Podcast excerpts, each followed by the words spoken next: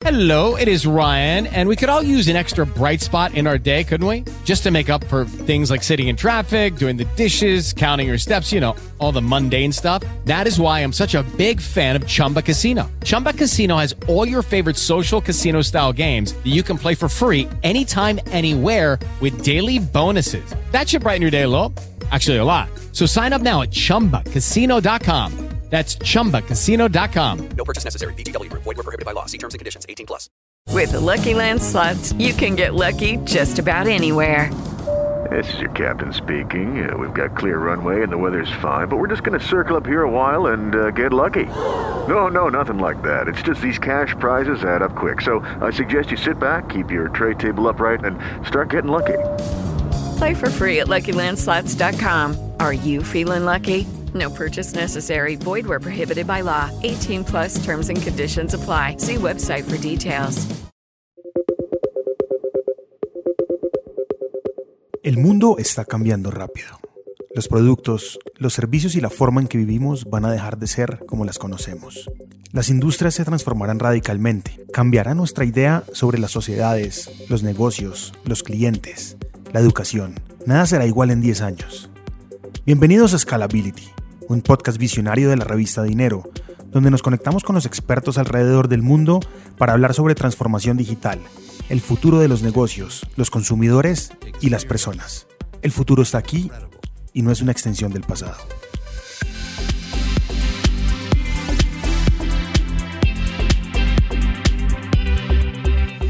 Hola Internet, acá su host Santiago y bienvenidos a una nueva semana de Scalability, su podcast semanal sobre tecnología y otros demonios.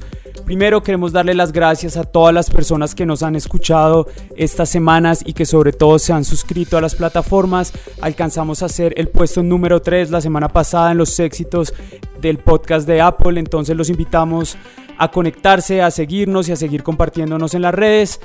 Para continuar el tema de la semana pasada, hoy queremos hablar algo muy relevante y es la base de muchas de las conversaciones que vamos a tener a lo largo de nuestros programas este año y es el proceso de cómo las máquinas logran predecir hoy en día gran parte de las cosas que hacemos en internet o en las miles de aplicaciones que usamos. Ese proceso se conoce como Machine Learning y para descubrirlo tenemos dos invitados muy especiales directamente desde Toronto en Canadá y desde La Paz, Bolivia. Vamos a estar hablando, contando y yéndonos un poco al fondo de lo que es esta tecnología. También vamos a hablar de algo muy especial para nosotros y es el rol de las mujeres en este mundo. Tenemos una persona que, es experta en este tema y queremos que nos cuente cómo podemos empoderar más mujeres para que sean parte del mundo de la tecnología. Y como siempre, antes que nada, quiero darle la gran bienvenida al genio del Galeras, a mi gran amigo desde California, Mario. Bienvenido a este nuevo episodio de Scalability. Hola Santiago querido, quiero agradecer, al igual que tú, nuevamente a toda la audiencia de Scalability que nos ha puesto en el tercer lugar de los éxitos de Apple Podcast. Si bien somos un, podcast, bastante joven, eh, venimos con bastante fuerza, como el Volcán Galeras, a, a compartir y a aprender con todos sus mercedes. Bueno, en el episodio pasado exploramos cómo la inteligencia artificial ha venido avanzando a pasos gigantescos. Por ejemplo, hablábamos de programas como AlphaZero de la compañía DeepMind de Google, de cómo ha aprendido a jugar solito diferentes eh, cosas como ajedrez y en un corto tiempo. Y de esta manera le ha ganado no solo a humanos, sino también a supercomputadores como Stockfish, que en el pasado le han ganado a personajes místicos como Kasparov. Definitivamente muy recomendado el episodio de inteligencia artificial con Kian y Carlo. Pero hoy es un día y un episodio muy especial porque hablaremos de Machine Learning.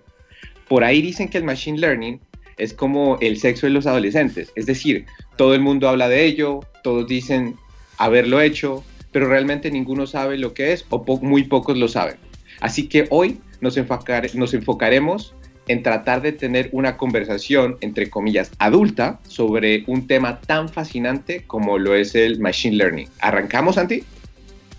y para comenzar esta conversación adulta, yo creo que es importante dar un contexto a la audiencia y, y, es cómo entendemos o cómo vemos lo que es el Machine Learning. Muchos de ustedes seguramente han visto, y continuando el ejemplo de Mario, que en la actualidad cuando uno entra a las redes sociales cada vez le muestra contenidos mucho más afines a lo que uno quiere. Entonces si, si a Mario le gusta una niña o a alguien le gusta un niño y comienza a seguirlo y ver sus fotos e interactuar, la red social comienza automáticamente a mostrarle muchos más contenidos en función de las cosas que le gustan.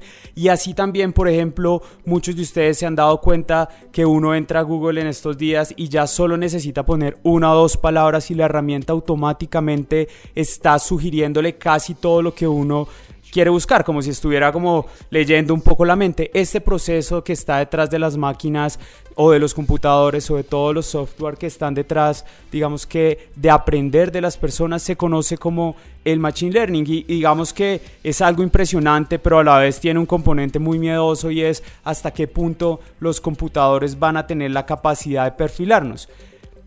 El Machine Learning, digamos, se conoce como una disciplina que se encuentra dentro del ámbito de la inteligencia artificial, continuando con nuestro programa pasado, y se basa en crear sistemas que aprenden de forma automática, identificando patrones complejos en millones de datos. Y ahorita nuestros invitados nos van a dar, digamos que, muchas más herramientas para poder entender a fondo esta tecnología porque las personas hoy cada día están más conectadas a los sistemas, a los computadores y lo que pasa alrededor de eso es que nosotros hacemos cosas y las máquinas aprenden, entonces cada acción que se tiene digitalmente es un dato que se está recopilando y ahí es donde está, digamos que esa base inicial del comportamiento y del desarrollo de esta tecnología.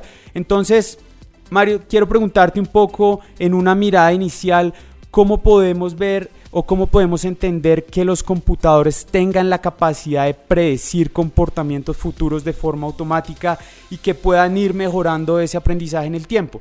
Entonces, quiero que nos cuentes y si puedes darnos un ejemplo de dónde partimos la conversación del día de hoy.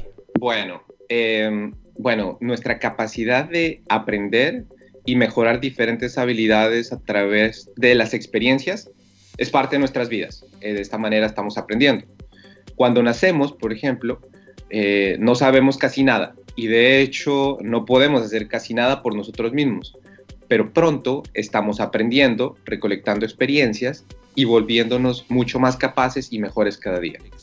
Pero, eh, ¿ustedes sabían que las computadoras, al igual que los seres humanos, pueden hacer lo mismo? Pues bien, el Machine Learning o en español aprendizaje de máquina es la habilidad, como decía Santiago, precisamente de las computadoras de aprender sin ser exactamente programadas. Es decir, para traerlos al ejemplo inicial, así como nuestros cerebros utilizan experiencias para volverse mejores realizando una actividad, los computadores también pueden aprender por medio de Machine Learning y de esta manera predecir comportamientos futuros. Es decir, finalmente, voy a cerrar esto con un ejemplo. Eh, digamos que la audiencia de Scalability le quiere enseñar a un computador a diferenciar entre las imágenes de perros y de cuyes. Podríamos empezar mostrándole al computador imágenes de, los perritos y de los cuyes eh, y decirle al computador, señor computador, esto es un perrito, esto es un cuisito y este cuy es hincha del pasto el computador empezará a buscar precisamente patrones estadísticos, que estoy seguro que ahorita Leslie y Luis nos van a explicar mucho más a fondo esto, pero para, siguiendo el ejemplo, entonces el compu empieza a diferenciar estos patrones entre los perros y los cuyes y de esta manera empezar a ir reconociendo diferentes patrones y ir aprendiendo. En esta búsqueda el computador reconocerá que, por ejemplo, el perrito tiene el hocico más largo y esta confirmación la empezará a organizar en, manera de números y estadísticas. Gracias a estos patrones, a estos números y a estas estadísticas, el computador empezará a, reconocer automáticamente los perros y los cuyes y estableciendo un algoritmo en lo cual los datos que se recolecten en el futuro serán organizados debidamente. Es decir, la mayor cantidad y calidad de datos que este computador puede recibir sobre perritos y gatos se verá reflejado en las búsquedas más exactas y en sus predicciones. A partir de toda la información que recopilamos, podemos generar modelos predictivos desde el análisis de millones de datos y ahí es donde hoy en día un servicio como el Machine Learning nos puede llevar a crear modelos reactivos que realmente creen la diferencia. Entonces, la realidad que tienen hoy las empresas es que el volumen de datos que estamos generando es de forma permanente y exige que tengamos herramientas que nos ayuden a, generar esa capacidad de análisis. Al final son predicciones de alto valor que nos sirven para mejorar la capacidad de toma de decisiones y desarrollar mejores acciones de negocio en el largo plazo. Y por esto queremos darle la bienvenida a las dos personas que hoy nos van a acompañar a entender la tecnología. El primero es Luis. Luis, gracias por estar en Scalability. Luis se desempeñó como director de contenido en inteligencia artificial y ciencias de datos en Udacity, una empresa ubicada en el Silicon Valley que es líder en educación tecnológica. También previamente estuvo en Google y tiene la oportunidad de crear y es un youtuber y tiene digamos que una gran cantidad de seguidores y visitas, más de 2 millones de visitas. Actualmente Luis maneja digamos que toda esta parte de entrenamiento de personas a través de YouTube, al cual les vamos a compartir el canal para que puedan pues acompañarlo y conocer un poco más de esta tecnología y es autor de un libro que va a estar próximo a publicarse que se llama A Friendly Introduction to the Machine Learning, una una amigable introducción a lo que es la tecnología del Machine Learning. Entonces, Mario, démosle la bienvenida a Luis en este programa. Bueno, Luis es un gran activista en Machine Learning eh, y es divertido porque hablar de Machine Learning al frente como de Leslie y Luis es como más o menos enseñarle a, mi papá cómo hacer hijos. Eh, es decir, realmente Luis ha venido por muchísimos años trabajando en Machine Learning. Eh, sus principales herramientas son la educación y la tecnología, dentro de muchas otras. También a Luis lo conocí en Boston hace ya más de 10 años y desde que lo conozco siempre se la pasa empoderando a la gente para que desarrolle Machine Learning, para que desarrolle algoritmos de matemáticas. Así que, don Luigi, un gusto tenerlo dentro de Scalability. Muchas gracias, es un honor para mí estar aquí con ustedes dos que hacen tanto trabajo para, para llevar el conocimiento a todo el mundo. Gracias. Y también queremos saludar a Leslie Cerna, quien nos acompaña hoy desde Bolivia. Ella es una ingeniera de telecomunicaciones de la Universidad Católica de Bolivia y una con una maestría en ciencias de la computación e ingeniería de la Universidad Libre de Bruselas en Bélgica. Es una apasionada por la música, la tecnología, la educación, ha participado en TEDx y realmente queremos destacar una cosa de lo que está haciendo hoy Leslie. Actualmente es coembajadora de la comunidad Global City.ai que busca promover experiencias de inteligencia artificial aplicada y es una co-líder en el proyecto Mentor Her que busca motivar el interés de las mujeres por la tecnología que es uno de los grandes retos que tenemos en la próxima década y por eso Leslie te queremos dar la bienvenida y Mario por favor dale la introducción. Querida Leslie, muchísimas, muchísimas gracias por acompañarnos. Eh, realmente desde Scalability creemos en el poder de las mujeres, no solo en Machine Learning, sino en este mundo de tecnología y queremos precisamente llegarle a, también a más mujeres para que se den cuenta de ejemplos como, como el tuyo. Es realmente un honor tenerte y también dentro de tu blog de Medium dice que eres un enthusiastic explorer, una exploradora bastante entusiasta y que eres una estudiante de la vida y que te encanta trabajar, el viajar, perdón, bueno, y trabajar también. Así que un placer tenerte aquí en el programa. Hola, hola a todos. Muchísimas gracias por la invitación. Es un placer para mí compartir con ustedes todas estas experiencias y motivar a mucha más gente. Gracias. Y bueno, Luis, para comenzar, queremos preguntarte, a partir de tu experiencia, que nos ayudes a entender de una forma muy simple para nuestra audiencia, ¿cómo definirías el Machine Learning en pocas palabras? Eh, sí, gracias, buena pregunta. Sí, yo lo defino como eh, sentido común para el computador. Entonces, hay veces que uno toma decisiones en la vida que uno no sabe muy bien cómo la tomó, sino más por experiencia. Entonces, yo la pienso cuando el computador logra emular eso, ¿no? Entonces mi ejemplo, me gustó mucho el ejemplo de Mario del, del cuy y el perro.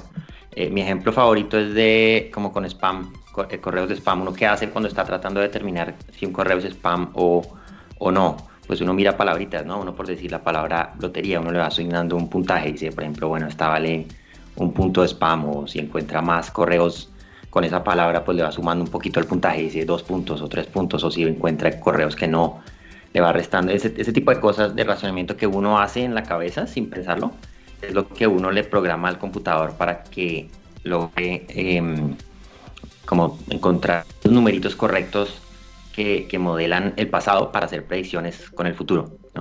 Luis, uno podría decir que en función de esto, lo que se está buscando con la tecnología del Machine Learning es replicar la capacidad de racionamiento que tiene un humano, pero multiplicarla exponencialmente con la capacidad de procesamiento de los computadores? Sí, por supuesto, lo que quieren hacer es, lo que se ha logrado hasta ahora es como llegar a ese, ese siguiente nivel del humano, como a ese nivel de pensamiento repetitivo, ¿no? Si yo tengo que tomar una decisión pequeña rápido, como veo una foto, ¿qué es esto? Veo una frase, es una frase feliz, una frase triste, veo, veo un email, es spam. Ese tipo de racionamiento inmediato es el que se ha logrado replicar con los computadores y, así hacer a gran escala, ¿no? Por eso no se mete a Facebook, a Google, le aparecen recomendaciones rapidísimo, porque el computador puede replicar esto muy rápido. Y al siguiente nivel es que también se hagan varias decisiones a la vez, ¿no? Y bastantes, por ejemplo, Google. Entonces la idea es, la idea es replicar el, el, el proceso de, de, decisión de un humano basado en, en experiencias. Dale, mil gracias. Y Mario, démosle paso, paso a, a, a Leslie un poco para que nos ayude a entender bueno, Leslie, en este contexto quisiéramos que nos contaras por qué crees que Machine Learning es una conversación tan relevante en la actualidad. Bueno, porque realmente eso está muy ligado a lo que es el desarrollo de la tecnología. Y si se dan cuenta en nuestra vida actual, todo está así como que automatizado, que todo está con la tecnología, que siempre tenemos el celular para hacer las reuniones, incluso para llevar la dieta, para llevar el track de los ejercicios y demás. Entonces yo lo veo súper relevante en nuestra vida actual porque el Machine Learning va a ser como que aplicado a todas las áreas. Una de mis áreas favoritas es la parte de la educación y la música y veo realmente cómo todo esto de Machine Learning puede ayudar a mejorar y hacer más personalizado todo lo que es la educación. ¿Tú crees? La una, una preguntita ahí, Mario, y es en función de lo que hablas de la educación, ¿tú crees que en el futuro nos van a educar los computadores? ¿Vamos a tener digamos que esta, digamos, hoy, hoy tenemos el, el, gran dilema de tener que entrenar a toda, la, a toda la fuerza laboral y profesores. ¿Tú crees que en el futuro un computador podría llegar con su capacidad de análisis, racionamiento y procesamiento de información a entrenar personas? La verdad, yo creo que no totalmente porque algo que si no se puede hacer con las máquinas es tener ese sentido de creatividad, de imaginación y demás, que es algo muy humano. Entonces yo me acuerdo cuando estaba haciendo la maestría en Bélgica, tengo un profesor que le estaba muy metido en todo esto de educación con inteligencia artificial, con machine learning, y por ejemplo, claro, era la pregunta, le decíamos, ¿será que algún día solo voy a estudiar frente a mi computadora o que voy a tener un robot que me va a enseñar las cosas? Y en los años de estudio que él también había hecho, veía que realmente se necesita una persona que guíe. Obviamente uno puede seguir un programa, un software que le, que le va a ayudar, va a ser personalizado y todo, pero que siempre va a haber como una persona que te va a ayudar a seguir ciertas cosas o a tomar ciertas decisiones o tomarte consejos ya un poco más en el sentido de inteligencia emocional, por ejemplo. Entonces yo lo veo así. Como uno diría, la parte humana va a seguir siendo humana, vamos a tener como un, un soporte humano y los computadores se van a encargar de la distribución de la información, de la producción de los contenidos y demás. Sí, algo así. Bueno, yo creo que dos cosas que también mencionaron Luis y, y Leslie. Realmente la primera es que Machine Learning es una realidad, no es algo que esté en el futuro. De hecho, por ahí leía que el Machine Learning viene también desde la década de los 50 y que gracias a la, al poder de, la computación y a, la, los datos ha llegado al día de hoy a ser lo que es. Y es una realidad como lo mencionaban los dos. Así que, Luis, ¿Tú cuál crees que es el reto más importante que tienen las compañías y las organizaciones al día de hoy frente a Machine Learning y a su implementación? Sí, pues yo creo que lo que, lo que más tienen que, el reto que más tienen las compañías ahorita es pensar con datos, ¿no? Uno normalmente toma decisiones basadas en intuición, las, las compañías hacen mucho eso y lo que están cambiando ahorita es decir, bueno, esa, esa intuición se vuelve datos, ¿no? O sea, tomar, hacer un modelo y, y, mirar bien. Y, muchas veces las decisiones, por ejemplo, dónde está un botón en la página, o qué color es, o qué tamaño es. La, la, pueden tomar muchas personas y la toman distinta, pero lo que pueden hacer es, es probar muchas cosas, ir moviéndolo de ciertas formas y ver, y ver toda la gente que, que hace clic y ese tipo de cosas para tomar esas decisiones. Entonces yo creo que cuando las empresas tienen que, tienen que cambiar su forma de pensar y, y pensar de esa forma, obvio que también con el, con el lado humano, pero que se tomen las decisiones con datos y entrenar todo este tipo de gente, como hablábamos de la de la educación, ¿no? O sea, traerle, traer la educación del data science y el machine learning a, todo el mundo, incluso, incluidos los, los empleados de las empresas. Luis, pero en función de eso, un poco, digamos, se ve hoy en día que el gran reto efectivamente es cómo aprendemos a tomar decisiones, porque digamos los empresarios, los CEOs o los directores de las compañías han vivido en el mundo como del gut, del, del, feeling y van, y van tomando decisiones de acuerdo a eso. Sin embargo, para ti, muy corto, el reto más grande es cómo entrenar a una persona que toda la vida ha tomado decisiones en función de una experiencia o de, su feeling sobre las cosas en que ahora tiene que soportarse, digamos que en herramientas y en data. ¿Tú crees que este, este, para mí es uno de los retos más complejos que hay hoy en día? ¿Y tú cómo, tú cómo lo ves? ¿Tú, ¿Uno cómo hace para decirle a una persona, a un director de una compañía, hombre, ya no puedes como creer en tu feeling, sino ahora tienes que creer en las máquinas. Sí, esa es una parte complicada y, también hay como un espectro, ¿no? Porque puede ir muy lejos. Hay gente que piensa ya mucho basado en la data y no toman y toman decisiones a veces ciegas, pero los computadores pues también, también se equivocan y, ven patrones que no hay. Entonces, como llegar, pero lo, importante es empujar a los, a los CEOs a que, a que sí, a que empiecen a, a pensar más con data. Yo creo que se logra con resultados. Cuando uno mira a las empresas que toman decisiones basadas en data, les normalmente mucho mejor. Entonces, como empezar a mirar eso y, empezar a crear esa cultura. Leslie, partiendo del contexto que nos da Luis, queremos preguntarte un poco, tú que has trabajado en Latinoamérica, que haces parte del ecosistema latinoamericano de desarrollo, ¿Qué crees? ¿Tú crees que estamos preparados en Latinoamérica para afrontar este desarrollo, teniendo en cuenta que muchas de las herramientas y el talento que está desarrollando esto está por fuera del país? Tú tuviste la oportunidad de entrenarte por fuera. ¿Crees que en Latinoamérica estamos preparados hoy en día para poder competir a nivel global desarrollando esta tecnología o cuál crees que es la situación en la que estamos hoy en día en Latinoamérica? Bueno, como dices, lo que he visto mientras estaba en Europa ha sido que todo ha ido yendo muy rápido, la gente ha ido estudiando, aprendiendo muy rápido todo. Y cuando me tocó devolverme para Bolivia, ya yo hablaba data science y que vamos a mirar esto y que los algoritmos, incluso había mucha gente que no lo había escuchado, que sabía muy poquito. Pero he estado mirando con esto del ecosistema que mencionas, con todo lo que es la comunidad global de CTI podría decirte que si hay personas muy interesadas que están buscando eso, aprender por herramientas online y todo lo demás para poder empezar a hacer sus propios proyectos. Entonces yo he visto en este último año que realmente estamos progresando en el sentido de que hay gente que realmente quiere aprender, que está empezando a aplicar cosas, están empezando a enseñar, a compartir. Es eh, parte de lo que hacemos con el CTI en los eventos, demostrar un poco qué proyectos ya existen con inteligencia artificial aplicada. Y hay mucha gente que va para aprender o curiosear, pero que le interesa bastante, pero aún nos falta un poco más de preparación, desarrollo, empezar a sacar productos, que no nos dé miedo empezar a utilizar herramientas que ya existen para poder probar diferentes productos, porque eso también he visto que a veces uno utiliza, no sé, un reconocedor facial o algo y es como que, ah, mi producto usa toda la inteligencia artificial y tampoco es para ese lado. Pero sí, he visto con esto de los movimientos y las comunidades de que cada vez más gente está mucho más consciente de lo importante que es aprender sobre esta tecnología, empezar a prepararse, desarrollar y, bueno, eso. En función de eso, digamos, el reto hoy es cómo aprendemos. Tenemos las ganas de aprender, pero necesitamos comenzar a aprender para no quedarnos como, como atrás, porque el mundo, según lo ves tú, Luis y Leslie, pues está avanzando de una forma muy acelerada en el desarrollo de, estas tecnologías y no podemos quedarnos sin la capacidad de entender hacia dónde va o la capacidad de aprender a desarrollarlo, porque yo creo que hay dos conversaciones en función de eso.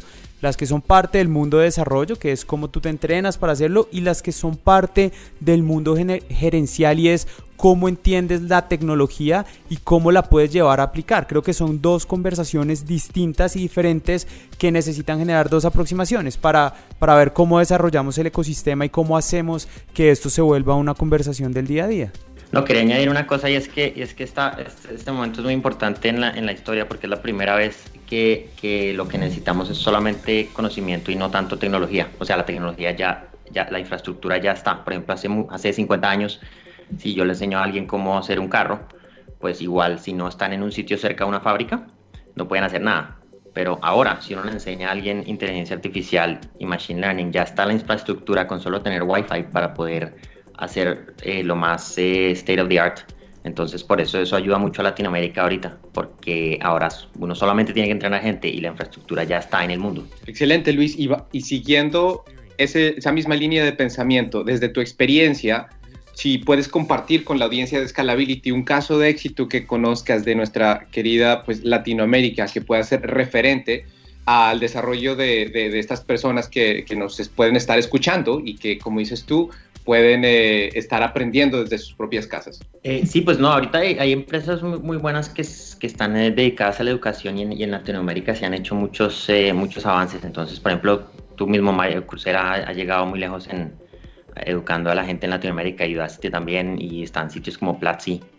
Eh, entonces ya está como la cultura de aprender y, hay, y uno alcanza a ver mucha gente, hay muchas conferencias, hay muchos, eh, muy, mucho conocimiento, muchos grupos eh, en Latinoamérica de, de, gente que está muy interesada en Machine Learning y que han llegado muy lejos. Entonces eso me parece muy bien. Luis, y en caso sí. de una empresa que, que, que, que digamos, digamos, adicional a, al tema de la educación, que tú hayas visto o que tú hayas trabajado en una empresa, ¿cómo, cómo lo has visto operativamente desarrollándose? O sea, ¿es una tecnología que se contrata y la gente la hace? ¿Nos podrías dar como un caso en una empresa? Sí, está de todo. Por ejemplo, está BD Guidance, que es una empresa súper buena en, en, Colombia que, que, hace educación. Ellos hacen sus cursos internamente, hacen sus, sus talleres. Y está otra que es Platzi, que hace lo contrario, que es que contratan gente afuera. De hecho, Leslie eh, fue la que me contactó con Platzi porque ella tiene cursos que hace ella, podría hablar un poco más de eso. Sí, de hecho, la, eh, la, queríamos invitarte a hacer la misma pregunta, Leslie, no solo desde, desde la educación, pero también por organizaciones, algún tipo de ejemplos eh, latinoamericanos que tú conozcas, donde la audiencia de Scalability pueda entender un poquito más cómo esta tecnología de Machine Learning es usada en Latinoamérica. Pues claro, mira, estaba mirando acá en Bolivia, es eh, muy poco lo que se está iniciando, pero se empezó a trabajar un poco con lo que es Data Science, lo que es las ciencias de datos porque hay empresas que han entendido el valor de sus datos. Entonces tengo amigos que están en empresas de telefonía, que están trabajando, están empezando a trabajar con eso. Y mientras estaba en Colombia tuve la oportunidad de conocer gente que está enseñando sobre inteligencia artificial también. Entonces, ellos están trabajando en el área. Por ejemplo, está KiwiBot, que son los chicos que hacen también Deep Learning. Está la empresa de Landing AI en Medellín, que ellos están también buscando lo que son Machine Learning Engineers y ellos también están dando una capacitación, porque si hay gente interesada, es también que como que les falta algunas cosillas y la empresa es bastante exigente. Esos son los principales y, y estoy en comunicación con gente de Argentina y de Chile que están también iniciando todo lo que es eh, la comunidad del City AI, de Artificial Intelligence, y ellos tienen productos un poco más relacionados a lo que son chatbots, un poquito todo lo que es eh, visión artificial, visión por computadora, computer vision. Entonces, sí, hay gente en Latinoamérica que realmente se está animando a sacar productos, ejemplos con lo que han ido aprendiendo. Y lo que decía Luis, sí está eh, creciendo el ecosistema también en aprendizaje. Eh, estoy bastante Trabaja, estoy trabajando bastante con esto del School of AI, del youtuber Siraj, que él saca estos contenidos, entonces nos juntamos, estudiamos un poco, analizamos proyectos y de esa forma también conocí varias personas en Colombia que están con la misma red. Estamos con los cursos online, que yo estudio bastante también con Udacity, donde conocí a Luis como uno de los profes. También he hecho algunos cursos en Coursera. Estaba con Platzi, que es... Eh, eh, la escuela online, también más grande en Latinoamérica, en español. Ellos también hemos hecho un curso de introducción a Machine Learning y he visto que hay mucha gente interesada que ha estado tomando el curso, que lo ha completado, porque también es que les explicamos estos conceptos como en palabras simples y en español. Muy interesante y digamos que dentro, dentro de este contexto que, que planteamos la conversación es, hoy estamos educando, es, hay, hay mucha gente interesada y Luis, yo te quisiera preguntar un poco si hablamos de cuáles son los factores clave para desarrollar una cultura de Machine Learning dentro de una empresa, podemos partir del escenario de necesitamos gente que la entiende, la entrene, pero para ti, ¿cuáles son esos factores críticos de éxito para que no sea solo una conversación sobre la implementación o desarrollo de una tecnología que pueda ofrecer una empresa, sino que esta sea una herramienta transformadora y que nos sirva para cambiar la forma en que tomamos decisiones. ¿Cuáles son esos factores clave en tu entendimiento y aprendizaje que necesita una empresa para crear una cultura de Machine Learning? Eh, sí, muy buena pregunta. Pues lo que más me parece muy importante es que la gente entienda que todo el mundo puede hacer Machine Learning. Ahora hay una, como una creencia que tiene uno que ser muy bueno en programando, muy bueno en matemáticas, tiene que saber muchas cosas. Eso no es cierto. El Machine Learning es básicamente, nadie, nadie ha estudiado, o tal, vez ahora, pero nadie, nadie estudió Machine Learning. Todo el mundo viene de una disciplina distinta y uno mira, por ejemplo, nosotros todos estudiamos algo distinto. En los equipos de, Machine Learning todo el mundo viene de un lado distinto, entonces, entonces todo el mundo tiene algo que aportar. Y lo que son las dificultades, hay, hay forma, o, lo que son la las, aparentes barreras eh, no, no son reales. Entonces, por ejemplo, matemáticas. Si uno sabe muchas matemáticas puede entender mucho Machine Learning, pero si sabe poquitas también puede entender los conceptos básicos, porque los conceptos básicos son en realidad muy, muy de, de sentido común. Lo mismo programando. Si uno sabe programar mucho, pues puede hacer muchas cosas. Pero si no, hay muchas herramientas en AWS, hay muchos tipos de cosas que lo hacen fácil. Entonces, entonces cualquier persona puede hacer Machine Learning. Cualquier persona me refiero eh, desde el CEO hasta cualquier persona. Entonces, por ejemplo, los CEOs, ellos dicen, bueno, no, yo no entiendo muy bien la parte técnica, entonces me voy a, me voy a retirar un poco de esa decisión. Eh, no, no es cierto. El CEO también puede aprender eh, todos estos conceptos y aunque no los programe, aunque no los calcule, poder hablar con, con el data scientist, con el CTO. Entonces lo importante es como quitar esa barrera y decir todo el mundo puede hacer machine learning en algún nivel. Y si pudiera resumir un par, un par de conceptos básicos que alguien tuviese que llevarse o, o, dónde los puede aprender, ¿qué, ¿qué, le dirías a una persona que nos está escuchando sobre los conceptos básicos del machine learning aplicado a las empresas? Sí, sí, pues entender como lo, lo, que es básico de probabilidad y no estoy diciendo cosas como, como complicadas, pero digo, bueno, si, si, si la semana tiene cinco días y llovieron cuatro de esos cinco días, pues lo más básico yo puedo calcular es que, es que mañana va a llover con 80% de probabilidad. Ese tipo de cálculos, ¿sí? Porque es 4 sobre 5. Eh, o, por ejemplo lo que es la regresión lineal, que en realidad la gente la ve complicada, pero en realidad uno tiene unos punticos y trata de poner una línea, de pintar una línea que les pase cerca a todos. Ese tipo de, de ese tipo de forma se puede entender todos los algoritmos, ¿sí? Ahora ya las siguientes, siguientes cosas, como por ejemplo hacer testing, ¿no? ¿Qué quiere decir? Quiere decir si yo tengo, no sé, mi data son 100 filas y yo la uso todas para entrenar un, algoritmo, pues en vez de eso voy a usar 80 y en las otras 20 yo, yo lo eh, evalúo el algoritmo. Es ese tipo de conceptos simples que uno puede hablar, si uno está hablando con un data scientist, uno puede decir, bueno, y, hicieron testing, ¿Cuánto, cuánto hicieron, qué algoritmo usaron, ese tipo de cosas, me parece a mí, y se puede encontrar todo en internet. Bueno, Leslie, y tú que conoces bastante bien el, el ecosistema de Machine Learning en, Latinoamérica, ¿qué consejo le podrías dar a las personas y especialmente a, las mujeres eh, que quieren desarrollar eh, Machine Learning, que quieren aprender y desarrollar muchas más habilidades en Machine Learning? Eh, si bien este es un espacio, creo yo que a veces es como dominado más que todo por los hombres, me gustaría ver muchas más mujeres haciendo Machine Learning. ¿Qué consejo le podrías dar a, a estas personas? Bueno, para las chicas, primeramente, eh, no tener el miedo a experimentar cosas nuevas, que es a veces lo que nos pasa y lo que estoy mirando con los talleres, charlas que hemos hecho para las chicas sobre temas de tecnología. Realmente creo que es muy importante animarse a probar esto que es algo nuevo, que como dices bien está dominada por los chicos y a veces una se siente como que, ay, es que no entiendo o se me olvidó rápido el concepto de regresión lineal, no sé y a veces una dice, ah, los chicos ahora me van a decir que no, no entiendo. Y bueno, yo creo que primero hay que deshacerse de esos pensamientos, empezar a probar, como Luis decía, repasar un poquito los conceptos, entender bien a qué se refiere Machine Learning, entender los ejemplos, por ejemplo, lo del spam, lo del reconocimiento de las mascotas y demás, y encontrar más o menos a las cosas eh, cómo se alinea esto de la tecnología con Machine Learning a cosas que a una le gusta más.